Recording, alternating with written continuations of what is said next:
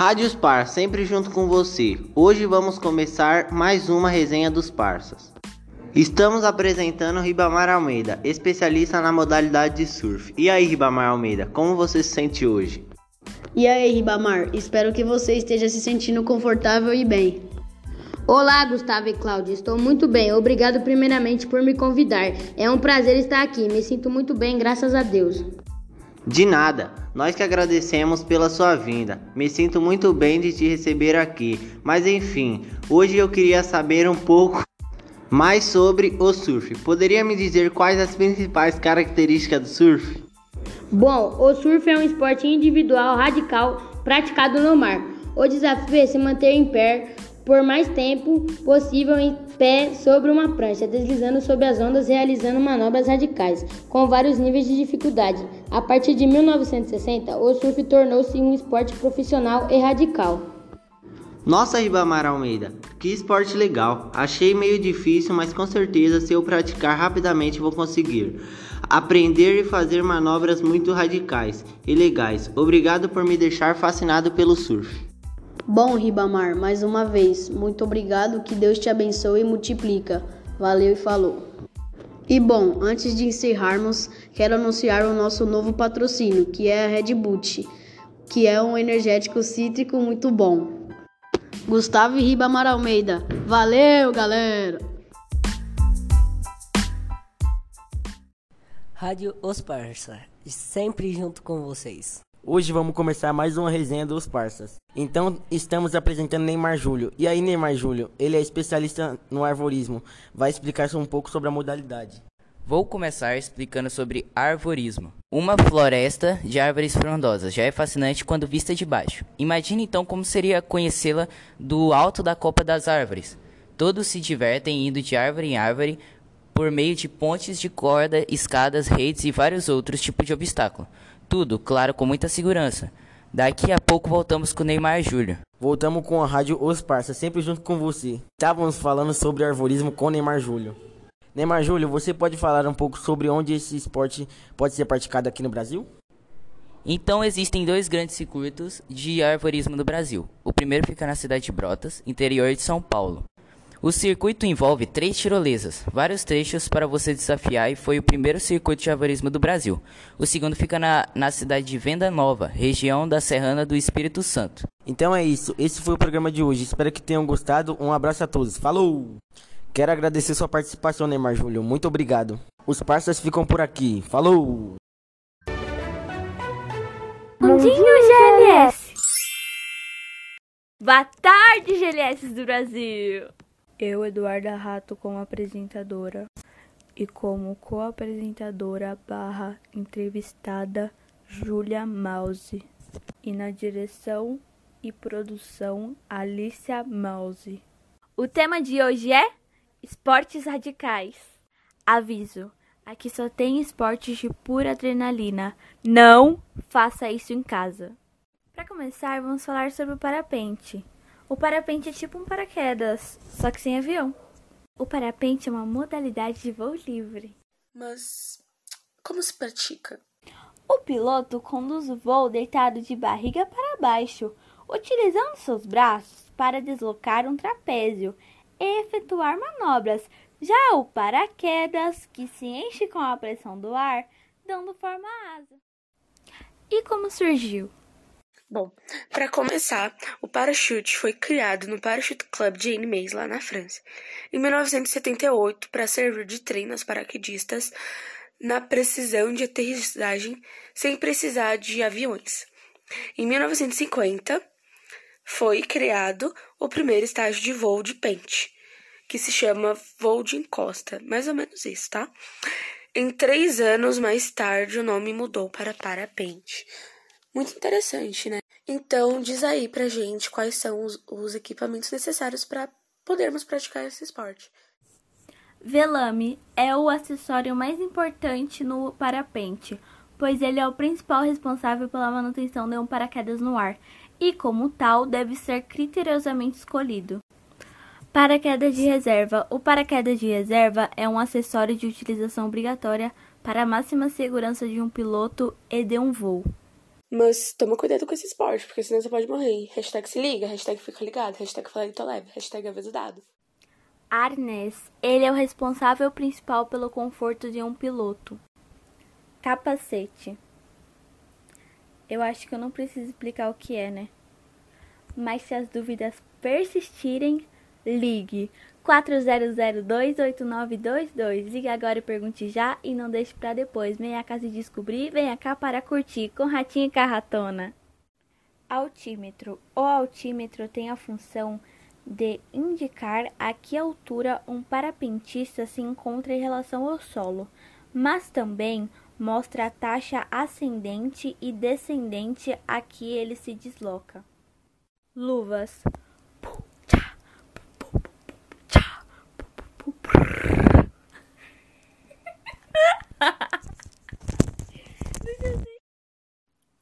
Faca. A faca é um acessório essencial no equipamento usado para iniciar o parapente. A sua utilização pode ser necessária caso você fique preso no meio do nada e ser preciso cortar as cordas do paraquedas. Fato de voo, as botas e os óculos de sol. O fato de voo é outro acessório muito importante para ser utilizado no parapente, pois protege o corpo do parapentista das condições climáticas adversas. Rádio e o GPS. O rádio é um acessório obrigatório num voo de parapente principalmente se a viagem for longa ou se estiver perto do raio de ação de outras aeronaves. O GPS também assume uma enorme importância no parapente atual, pois ajuda a planejar detalhadamente um voo. O próximo esporte que nós vamos falar agora é o mountain bike ou mountain bike, como vocês quiserem. Então vamos lá. Para começar, a mountain bike é o esporte que coloca ciclismo das montanhas e qualquer lugar em geral, que seja fora das montanhas ou dentro das montanhas ali. É a modalidade versátil, porque a MTB tem peças e um design que permite que você pedale por qualquer lugar, que é uma coisa incrível, né, gente? Mas me diz aí, como é que se pratica? O mountain bike é feito em trilhas. Não é possível ter o apoio de alguém com facilidade caso aconteça algo na pista. Por isso, esses ciclistas costumam ter um conhecimento razoável de sua bicicleta para saber ajustar pequenos problemas na hora e assim continuar a prova tranquilamente. E onde surgiu o fio? Gente, antes de seguir, queria me desculpar pela minha voz, tá muito rouca, tá horrível, mas isso não vai impedir de trazer o melhor que eu tenho para dar aqui para vocês, tá bom? Então vamos, vamos seguir. Vamos lá. Assim como a BMX, o mountain bike surgiu lá pela curiosidade e ânsia de aventura dos norte-americanos. Isso foi por meio de mil, 1970, por aí, tá bom? Lá no estado da Califórnia, foi onde os ciclistas que buscavam por uma experiência diferente do asfalto das ruas, né, que nós temos, resolveram enfrentar trilhas e terrenos acidentadas, ou seja, entre aspas, perigosas, com suas bicicletas, o que é algo muito corajoso. Gente, a minha vontade de praticar esse esporte me fez ficar ainda mais curiosa sobre os equipamentos que nós precisaríamos usar para poder praticar. Então, Julinha, os equipamentos são capacete. Até essa altura do campeonato você já deve saber o que é, né? Pelo amor de Deus. Óculos. Mas não de grau. Luvas. Basicamente roupa de mão. Camisa. Poucos conhecem. Bermuda. Roupa brega, desculpa. Sapatilha. Sapato com ilha, desculpa, desculpa. Faróis e refletores. Luz. O nosso próximo esporte que vamos aprender agora é wakeboard ou wakeboard, como nós falamos aqui no Brasil, né? Porque aqui no Brasil somos Lorena Navem, hashtag Leve, hashtag meme cringe saturada, hashtag minha opinião, hashtag tá tudo bem. Se vocês querem aprender mais sobre wakeboard, fiquem aqui com a titia que ela ensina tudo para vocês, tá bom? Então vamos começar pelo básico, tá? Wakeboard é um esporte aquático normal praticado com uma prancha, tipo snowboard. É puxado por uma lancha ou um sistema que possa que possa levar essa prancha. Conhecido como Cabler's Park, o guincho, o nome do guincho é Cabler's Park, foi inventado nos Estados Unidos. Inicialmente praticava-se com uma prancha de surf com fixações. E é sobre isso, e tá tudo bem. Mas me diz aí, como é que se pratica? Wakeboard é um esporte aquático praticado sobre uma prancha que é diferente da prancha de surf.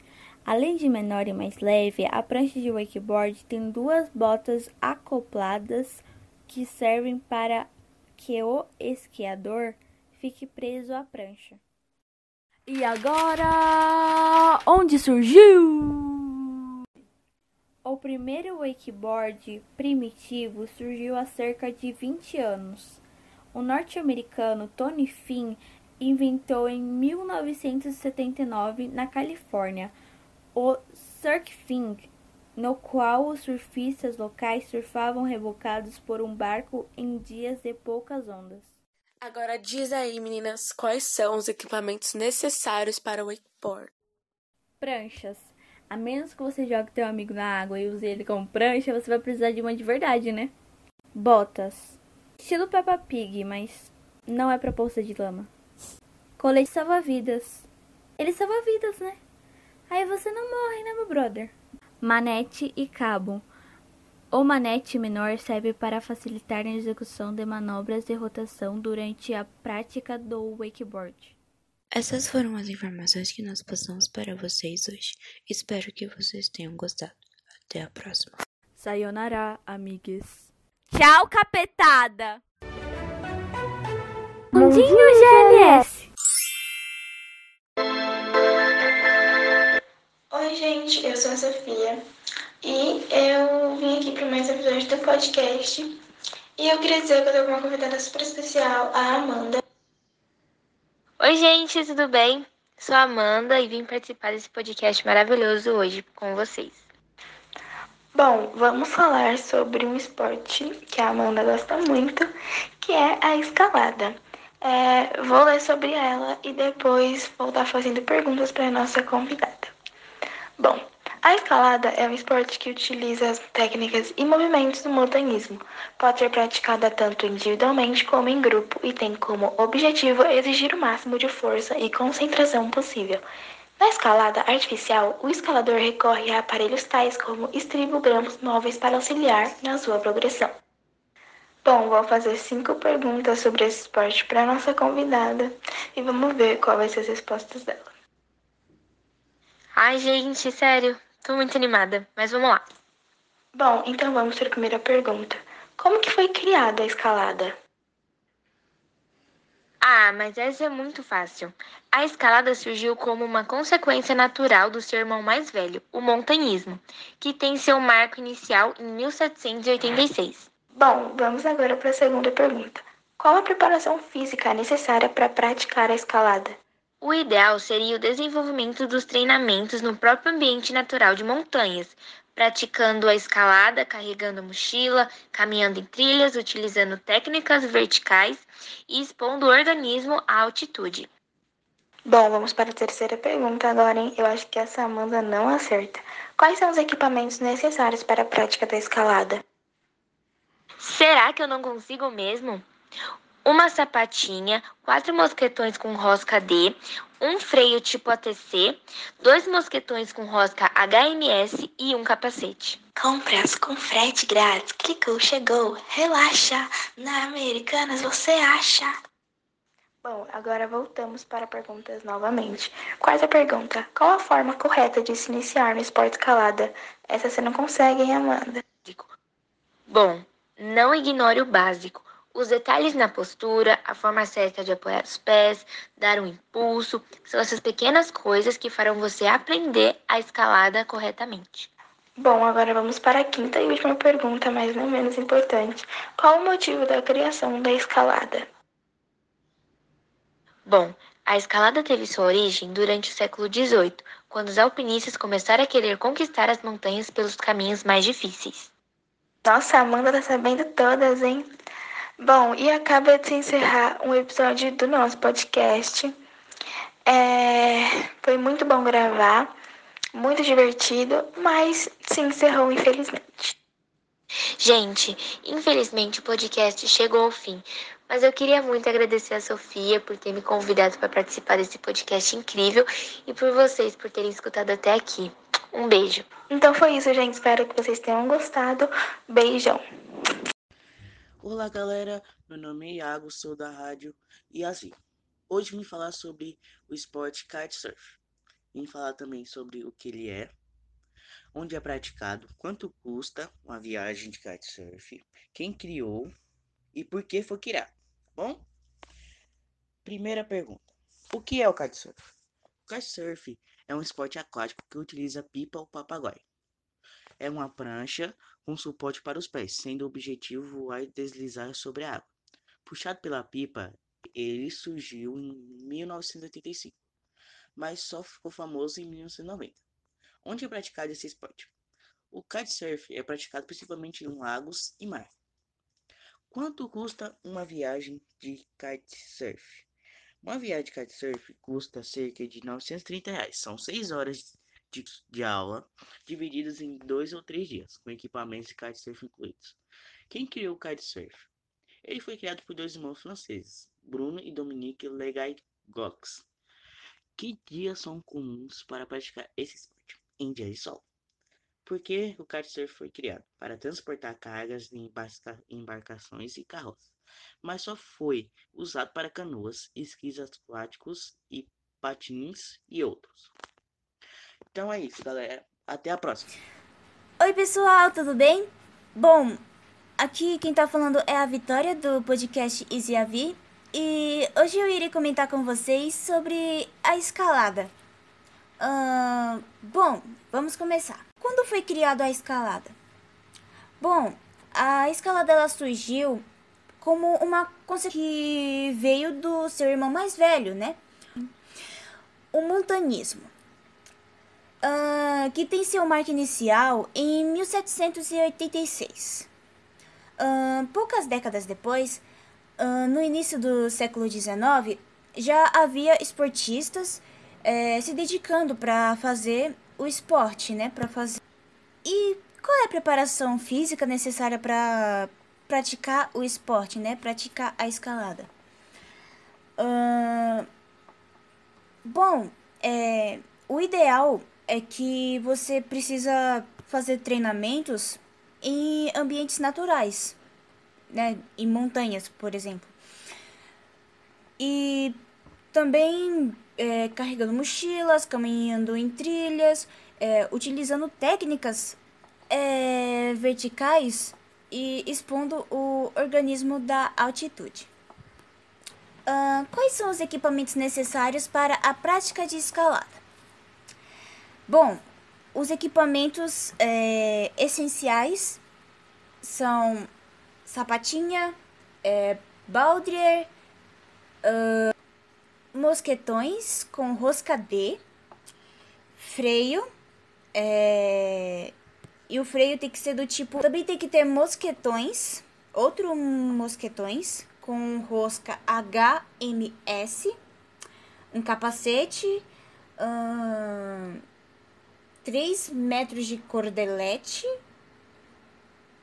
Uma corda dinâmica e é isso. E uma. Uh, qual é a forma correta de se iniciar é, no esporte?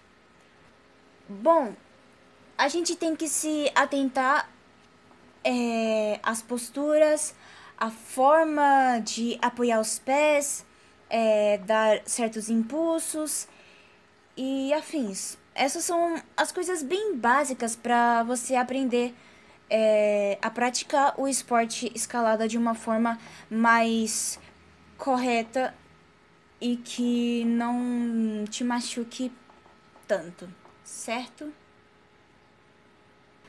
A escalada teve a sua origem nos Alpes durante o século XVIII, quando os alpinistas começaram a querer conquistar as montanhas pelo caminho mais difícil. Então, eles desenvolveram um conjunto de técnicas e materiais que lhes permitiam é, superar as grandes paredes alpinas. É isso.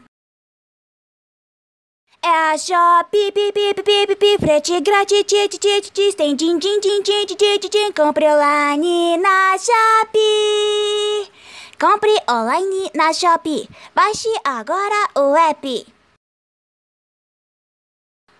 Uh, olá pessoal, de boa com vocês? Bem, aqui quem tá falando é a Slane do podcast Easy AV e hoje eu irei comentar com vocês sobre é, primeiro de tudo, o que é o balonismo? Bem, o balonismo ele é um desporto aeronáutico que é praticado com um balão de ar quente. Pode se perceber muito bem através do nome do esporte, né? Balonismo. Bom, é, o balonismo ele começou a se popularizar no Brasil é, a partir dos anos 90 em diante. E o balão ele é considerado uma aeronave, assim como avião, jato, helicóptero, etc. Certo? Certo. Vamos. Onde é praticado esse esporte? Os melhores locais para que o balonismo é, seja praticado são em grandes planícies, por conta que o balão é dividido em algumas partes independentes como envelope, maçarico, cilindro e cesto. Quanto custa um passeio é, de balão? Os preços eles variam de pessoa para pessoa. Uh, por exemplo, se vai uma pessoa, por exemplo, é, se vai só uma pessoa, o valor é 350 reais, né? Um valor individual. Agora, por exemplo, se for é, duas pessoas, vai ser uns 700 reais, sabe? Ou seja, quanto mais pessoas tiver no balão, mais caro vai ser o passeio, ok? É, os dias que o balonismo é praticado são nos sábados, domingos e os feriados por conta que são os dias que as pessoas menos trabalham e têm mais tempo para ficar ao ar livre com os amigos, com a família e etc. Bom, quanto tempo dura o passeio, né? Bom, o passeio ele dura aproximadamente uns 40 minutos a uma hora. De vez em quando depende do dia, se tá nublado ou ensolarado, enfim. Ah, e, e é isso. Falou, gente. Lojas Marabras. Aqui você encontra os melhores móveis com as melhores promoções. É isso mesmo, meu senhor e minha senhora. Um sofá-cama que cabe sete pessoas custa mil reais. É super confortável, lindo, maravilhoso e custa apenas mil reais. É isso mesmo, meu senhor e minha senhora. E também temos uma mesa sala de estar com um conforto incrível, com uma ótima qualidade que custa apenas 350 reais. É isso mesmo, meu senhor e minha senhora. Uma mesa sala de estar com a melhor qualidade custa 350 reais. É isso mesmo, meu senhor e minha senhora. Não perca essas promoções maravilhosas. Promoções incríveis como essa é só aqui na Marabras. Marabras, preço melhor, ninguém faz. Rádio Nererê sempre com você. Olá, Nereritos! No podcast de hoje vamos falar de três modalidades de ecoturismo. E para a primeira modalidade, chama aqui o Vinícius Alves, que vai explicar para a gente o que é espeleoturismo. Oi, eu sou Vinícius Alves e vou falar sobre espeleoturismo. Espeleoturismo é a exploração turística de cavernas. A atividade de exploração turística de cavernas surgiu definitivamente somente no século XIX por meio do francês Edouard Alfred Martel, entre 1859 e 1938.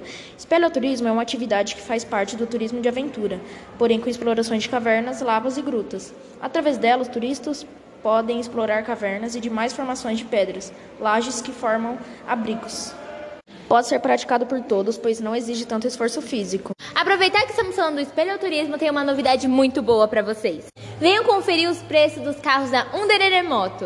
Para mais informações, ligue para 4002-8922. Muito obrigada, Vinícius. Mas agora vamos para a segunda modalidade. Chama aqui a Nari Gabriele, que irá falar sobre a tirolesa. Olá, undereridos. Meu nome é Nari. Vim falar um pouco mais sobre a tirolesa. Bom, a tirolesa é uma atividade esportiva de aventura originária da região Tirol, na Áustria. Consiste em um cabo aéreo ancorado entre dois pontos, pelo qual o praticante desloca através roldanas conectadas por mosquetões em um arnês. Tal atividade permite ao praticante a sensação de sobrevoar o terreno que passa por baixo sem exigir esforço físico do praticante. Nossa, Nari, que bom que você lembrou. Falando nisso, nós temos um recado muito importante para você. É você mesmo que quer sentir a adrenalina de participar de uma tirolesa. Nós, da Undererê, estamos organizando um evento dia 15 a 16 de dezembro, que é para você que quer sentir esse sonho. E agora, para a terceira modalidade, chamamos aqui Amanda Mendonça para falar sobre o mergulho. Oi, eu sou a Amanda e vim falar sobre o mergulho. O mergulho é uma das práticas esportivas mais conhecidas no mundo e até a categoria mais específica nas Olimpíadas. Hoje em dia existem praticantes em todo o mundo, sendo que muitos deles não são profissionais e buscam no mergulho uma forma de se livrar do estresse e renovar as energias. Esse esporte é muito libertador e que ainda possibilita ter um grande contato com a natureza e a vida aquática. Portanto, é uma prática que todos deveriam experimentar um dia. Muito interessante. Você que se interessou pelo mergulho, dá uma olhada nas nossas sopas no site www.underere.com.br. E agora, nossa última convidada, a mais amada, a que tem a paciência de um anjo para aturar a gente, a queridinha dos alunos, professora Priscila. Muito, mas muito obrigada, professora Priscila. Infelizmente, nosso podcast chegou ao fim, mas não fique triste, semana que vem tem mais. Queria agradecer todo mundo que ouviu até aqui. Muito, mas muito obrigada. E é isso. Rádio Undererê sempre com você.